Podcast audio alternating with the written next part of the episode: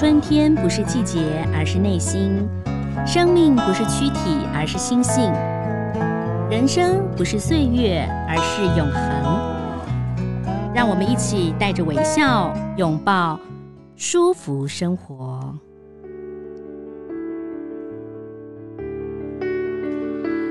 各位听众朋友，大家好，我是赵婷，欢迎收听今天的舒服生活。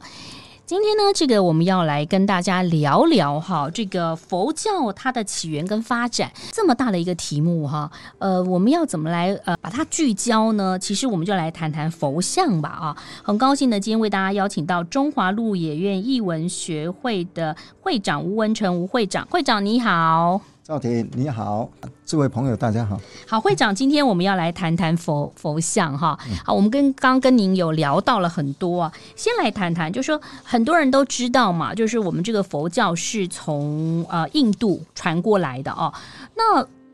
印度传过来，让很多人就很好奇，就是说为什么会有佛像？嗯，你的提问非常的好哦，大概有两个部分。第一个部分呢，就是经典里面提到的。哦，就是佛陀有一次呢，在结下安居的时候，啊，当时的优天王还有波斯匿王，因为见不到释迦牟尼佛，哦，所以他们就非常想念佛陀，是、嗯、想念佛陀到一个就是一个有点忧思的哈，就是非常想念佛陀啊，然后那个当时的大臣呢，就建议他哦，请当时最优秀的雕刻家，嗯，刻了一尊。嗯，用那个旃檀木刻的一尊佛像。哦，对，是、嗯、啊。另外呢，一个波斯匿王、嗯、啊，他也是效法那个忧天王的的精神，所以用铜造了一尊佛像。嗯，所以这是在《真一阿含经》里面嗯。有提到的，嗯、就是说佛陀在世的时候嗯。曾经。有出现佛像，嗯，哦，这是经典里面提到，嗯嗯，但是确实在目前的考古或是学术的研究里面，嗯，是没有发现到佛陀在世的时候有佛像，嗯，啊，这是学术背景的，嗯嗯，所以其实呃，这个当然是两千多年前的事情了嘛，对，对不对？但是我想可能也解了大家的一个疑惑啊。嗯、那您刚刚讲到了这个佛像，就是有的时候就是。我们有时候就是用意念，不见得一定要有像，对不对哈？但是一般的人，像我们这种普罗大众，还是看到有像，会有可能会对我们觉，对我们来讲会比较能够有感受哦，感受到这个当然也是因为有这样子才会有一些佛像的一个原因。我稍微介绍一下啊，就是在早期的时候，嗯啊，在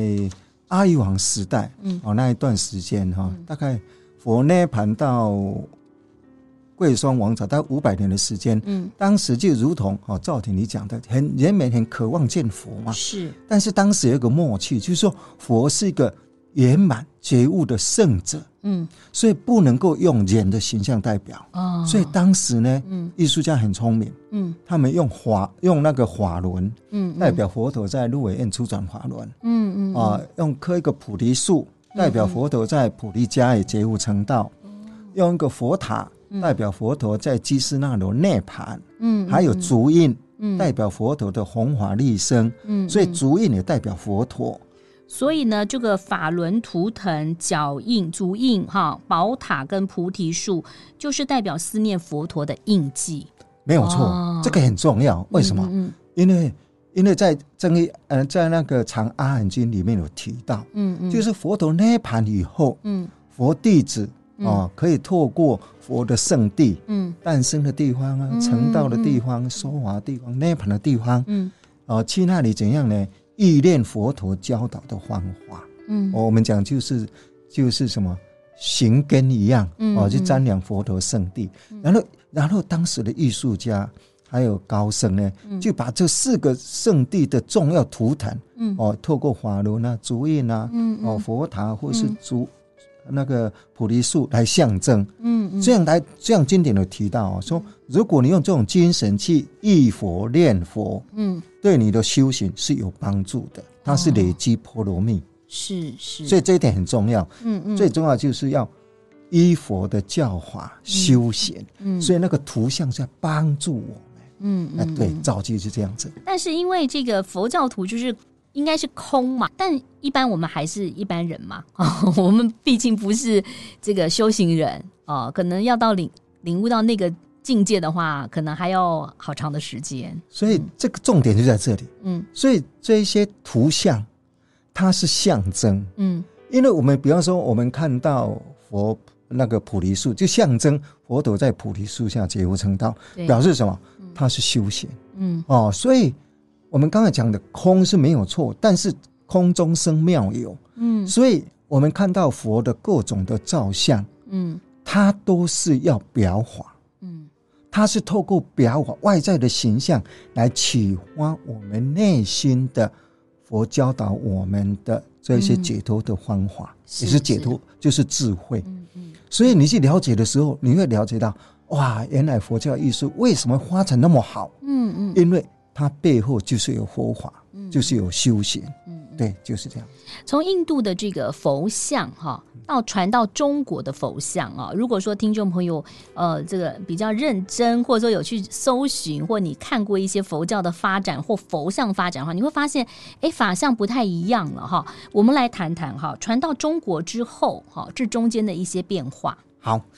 呃，赵田，你刚才提到一个很重要的，嗯。真正的佛像，我讲现在的就是用考古哈，用那个学术的背景，目前发掘到的是在大概贵霜王朝一世纪的时候，一世纪才诞生的佛像，嗯，哦，离我们现在差不多两千年，嗯，这个时候的佛像很特别，嗯，因为因为它在建头的地方是古代，哦，就是现在印度西北，啊，那个时候古代的地方它是什么？嗯。呃，就是印度的文明，还有西方的文明，就在箭头这里融合。就是埃及啊，这些罗马、希腊、罗马，对，他们的文化来到这里融合。嗯，所以在一世纪左右，犍陀罗这个地方，就是现在巴基斯坦、阿富汗那个地方呢，嗯，它曾经是属于世界的文明中心。嗯嗯，所以那也可以讲是北传大乘佛教的的。故乡嗯。就在这里，所以这个时候呢，还有透过迦泥释迦王的支持，嗯，才诞生了佛像，嗯，所以刚才你讲这个时候佛像很特别，嗯，它有点西方人的面孔，哦，或者是印度人的面孔，是是。哦，所以简单讲，嗯，这个时候的佛像，它不是要表现佛陀的色身，嗯，它是表现佛陀的精神，嗯嗯，所以他会用西方的。精美的艺术手法、审美观，对，嗯、来表现，嗯，哦、呃，就是佛教的一位，哦、呃，哲人，哦、呃，就是佛陀的一种精神。所以可能还有一些比例上头的一个那个不跟我们现在看到的佛像是不同的。因为它很具体，是受到西方希腊罗马的雕刻影响，嗯，所以它的比例很写实，嗯嗯，面貌哈，就是整个五官的形象呢，哦，看起来有点西方的面孔，但是它的核心是要表达的就是佛教的哲理，是，所以很奥妙，所以现在很多的外国人也好，嗯，或佛教界非佛教的特别喜欢犍陀罗的文明，因为嗯，它是一个啊。多元文化的融合，那所以犍陀罗时期的佛像，它就是比较像西方，所以它鼻子比较高，然后呢，外形看起来就是跟我们东方不太一样，应也不能讲东方了，因为呃，像印度它也是轮廓比较深嘛，哦，对，它的重点是说，嗯，因为西方的写实嘛，嗯，所以你可以看到犍陀罗的五官比较深目高鼻，嗯嗯，哦，所以还有希腊的，你看他的袈裟啦、衣着的表现。但是、嗯、还会蓄胡子，是不是？他有时候会表现那个胡子是没有错，嗯嗯、但是他重点是什么？他重点就是表现一位修行者的威仪。嗯、所以你看佛像，嗯，他是穿的是袈裟，嗯，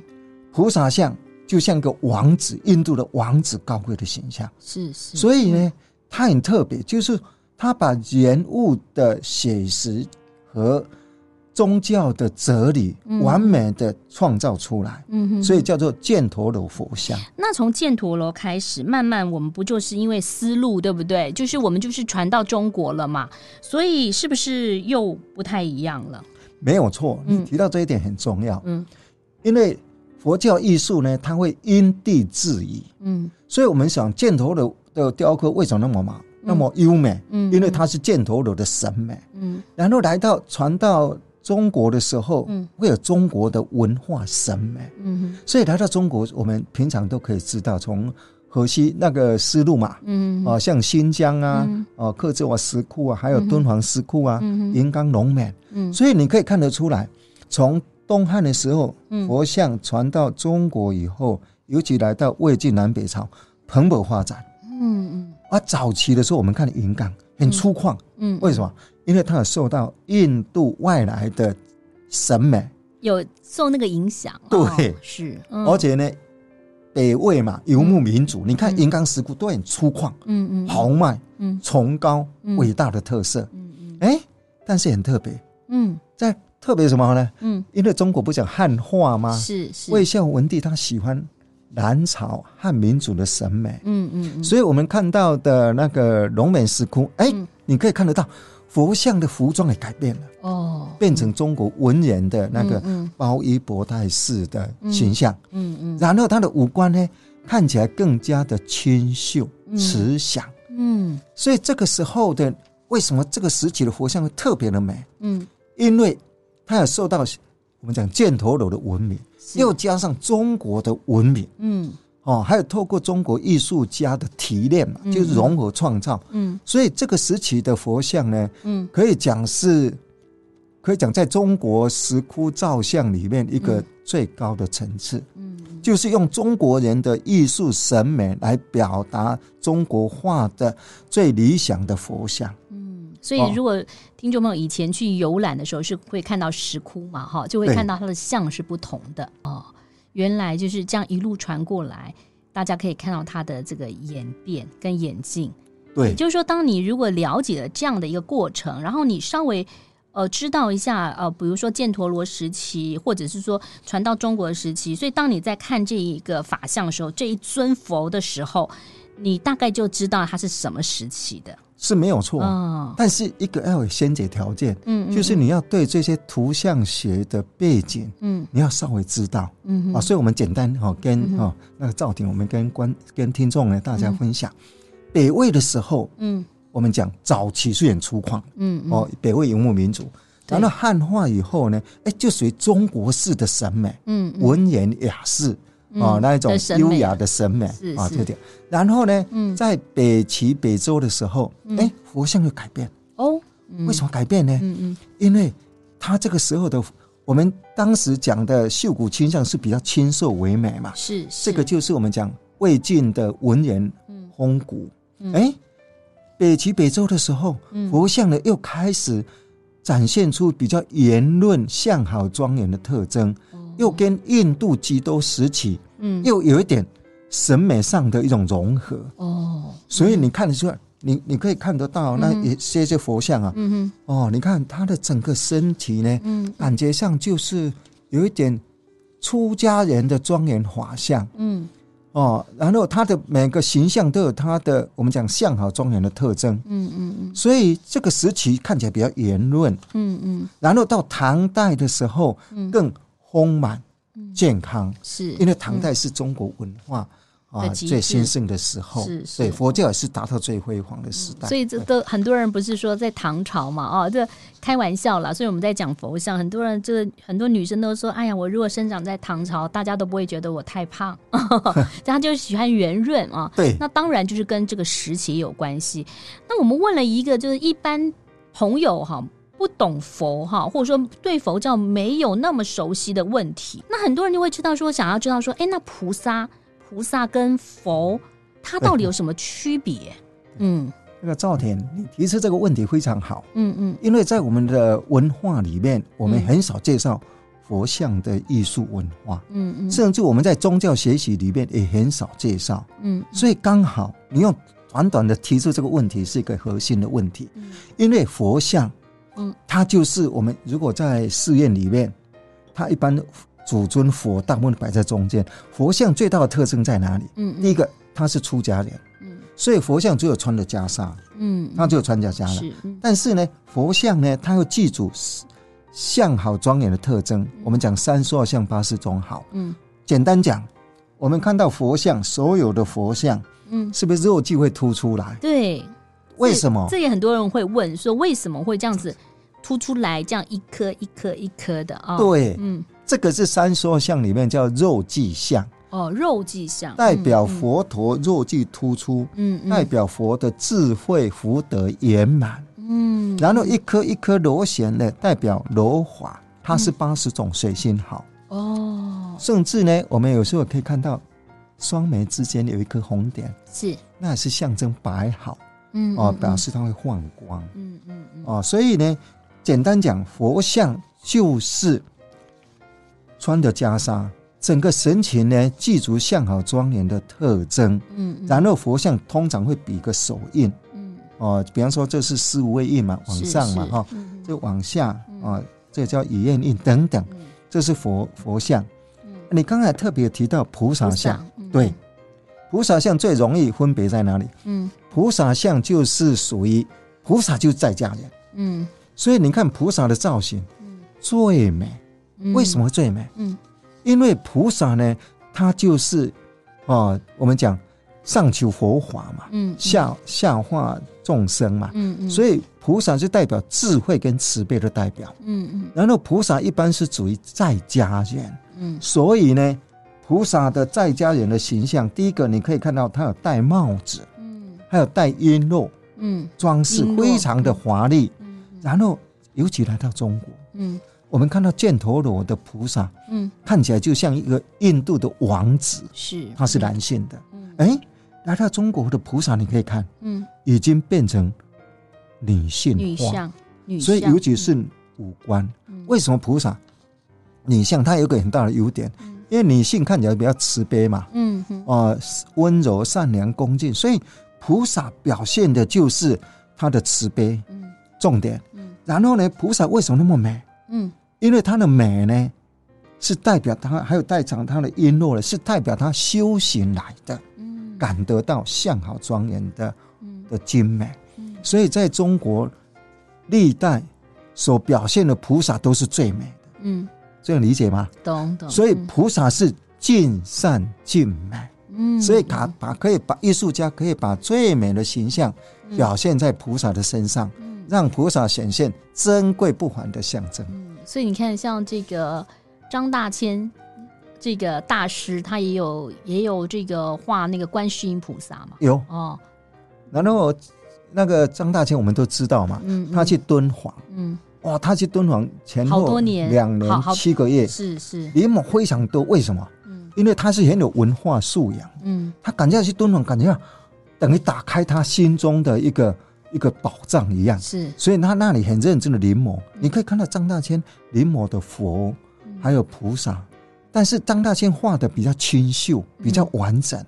然后我们现在去敦煌看到的都是什么？嗯，因为岁月的痕迹，看起来都有点哈那个历史的啊，那个有点。现在可能也很难进敦煌里头去看了哦。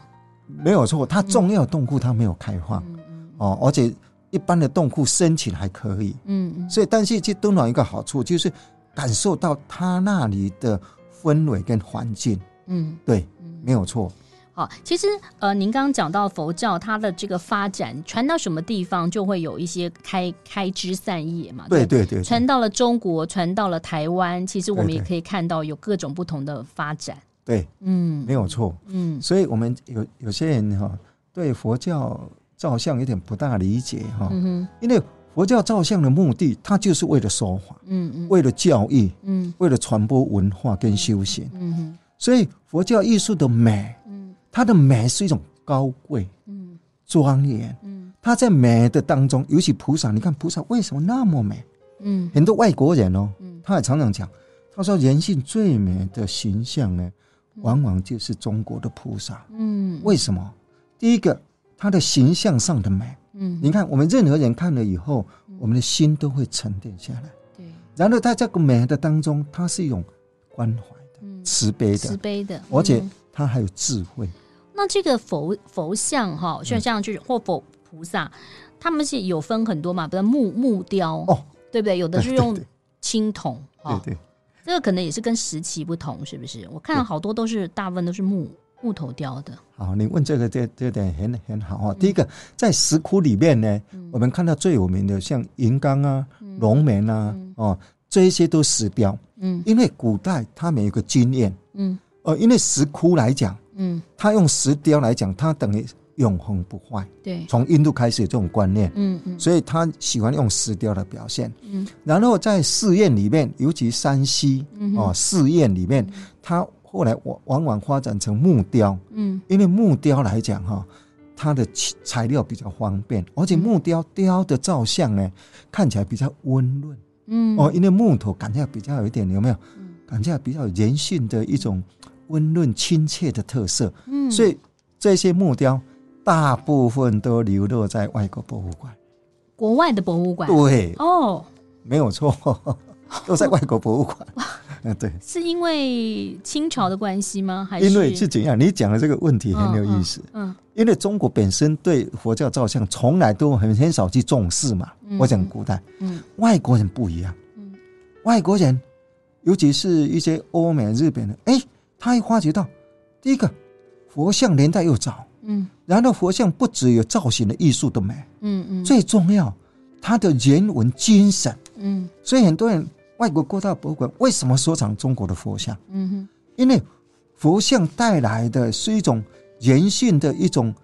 精神的艺术的那一种升华，嗯哼，跟一般的感官漂亮的艺术是不一样的，嗯嗯。所以呢，外国人知道以后呢，在民国初年那段时间，因为中国当时比较慌乱嘛，对对，外国人还有当地人一收藏，也大部分流落在外国人。哦，所以因为他本来摆在寺院嘛，嗯，摆在寺院，结果外国人知道以后，不是外国人去偷的，讲坦白讲，嗯，都是因为外国人喜欢，博物馆喜欢，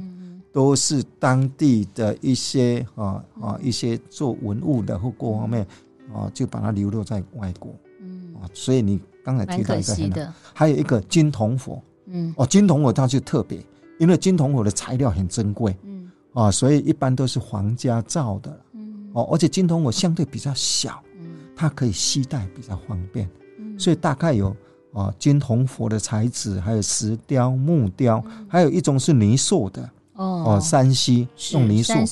传统泥塑，对对，所以这几项都是一个我们讲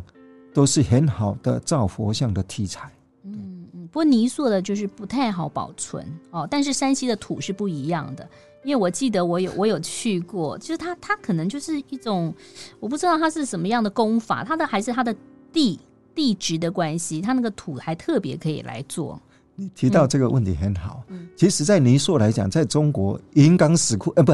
敦煌就是泥塑，还有河西走廊都是泥塑石窟里面，嗯，然后山西呢，为什么发展是泥塑？所以泥塑来讲，它是泥土没有错，嗯，但是古代的那一些那一些匠师，他们很有经验，他们一定要有木的支架，嗯嗯，再用泥土，但是泥土也不单纯泥土，嗯，它有时候会加上一些纤维，嗯哼，哦，甚至还会加上一些胶胶质，让这个泥土呢，嗯，很坚固，嗯嗯，所以你看敦煌到现在超过一千五百的泥塑还是保存很好，但是如果你保存条件不好，风吹雨打可能会坏掉，嗯嗯，哦，所以。我们现在看到的主要的照相呢，哦，泥塑像，它有它的技法在里面，是，哎，一样可以保存久。那我想条件要好。我想请教这个会长，就是说你刚刚讲到，我们是从印度开始嘛，哈，然后这样子这样慢慢传过来，就是听众朋友，如果我们要看，刚刚已经讲到佛跟菩萨的不同，那我们要看它的年代，除了看外形，比如说它可能比较圆润，然后它可能呃它的轮廓比较深之外。在一个什么雕法技法上头，可以看得出来不同的年代吗？哦，可以。比如说，它可能雕塑的不同，因为你用木头的话，它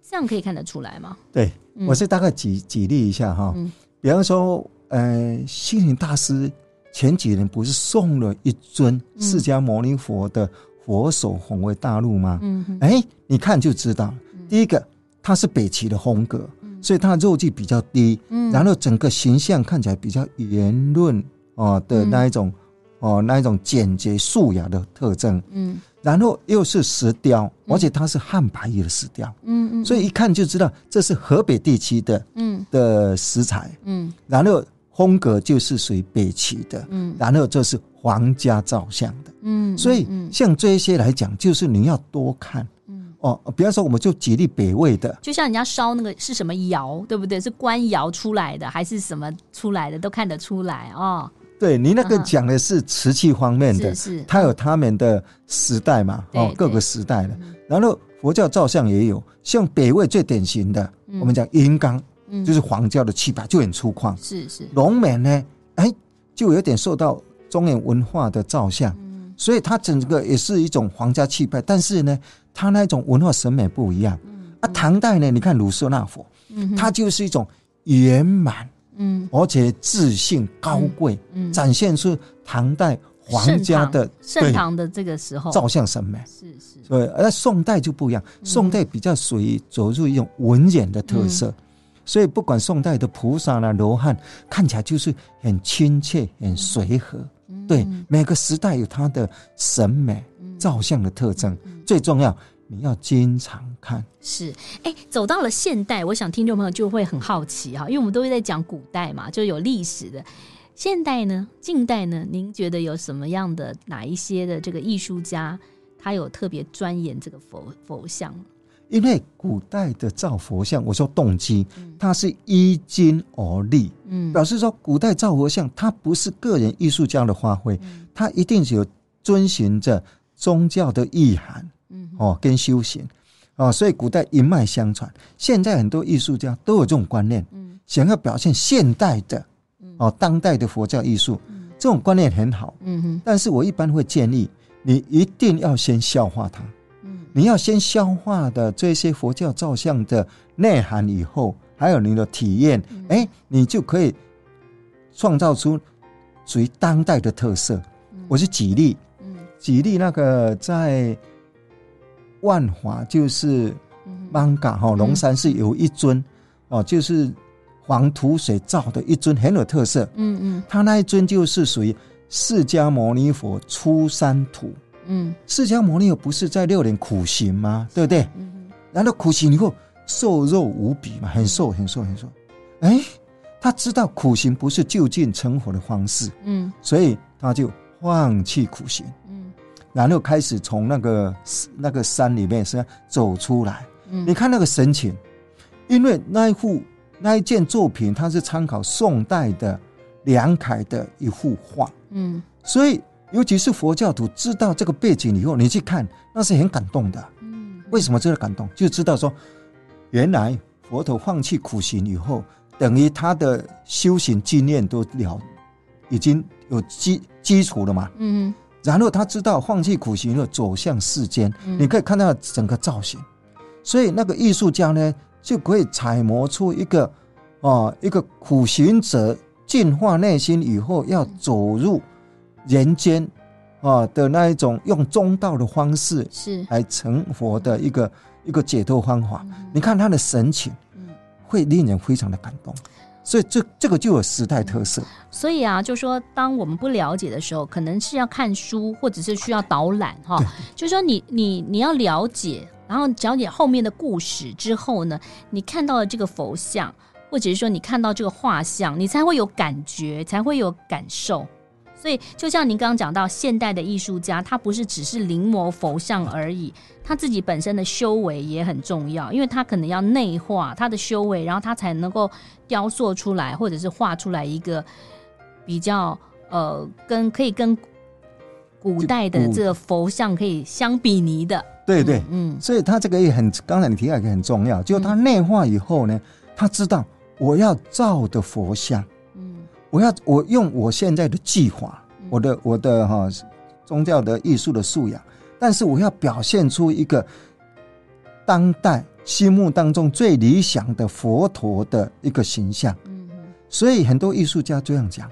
当你越了解佛像的时候，你在雕塑的时候，你是很用心的，嗯，不是技巧，嗯，还有加上你的愿心，嗯，希啊，然后你的作品的希望，希望。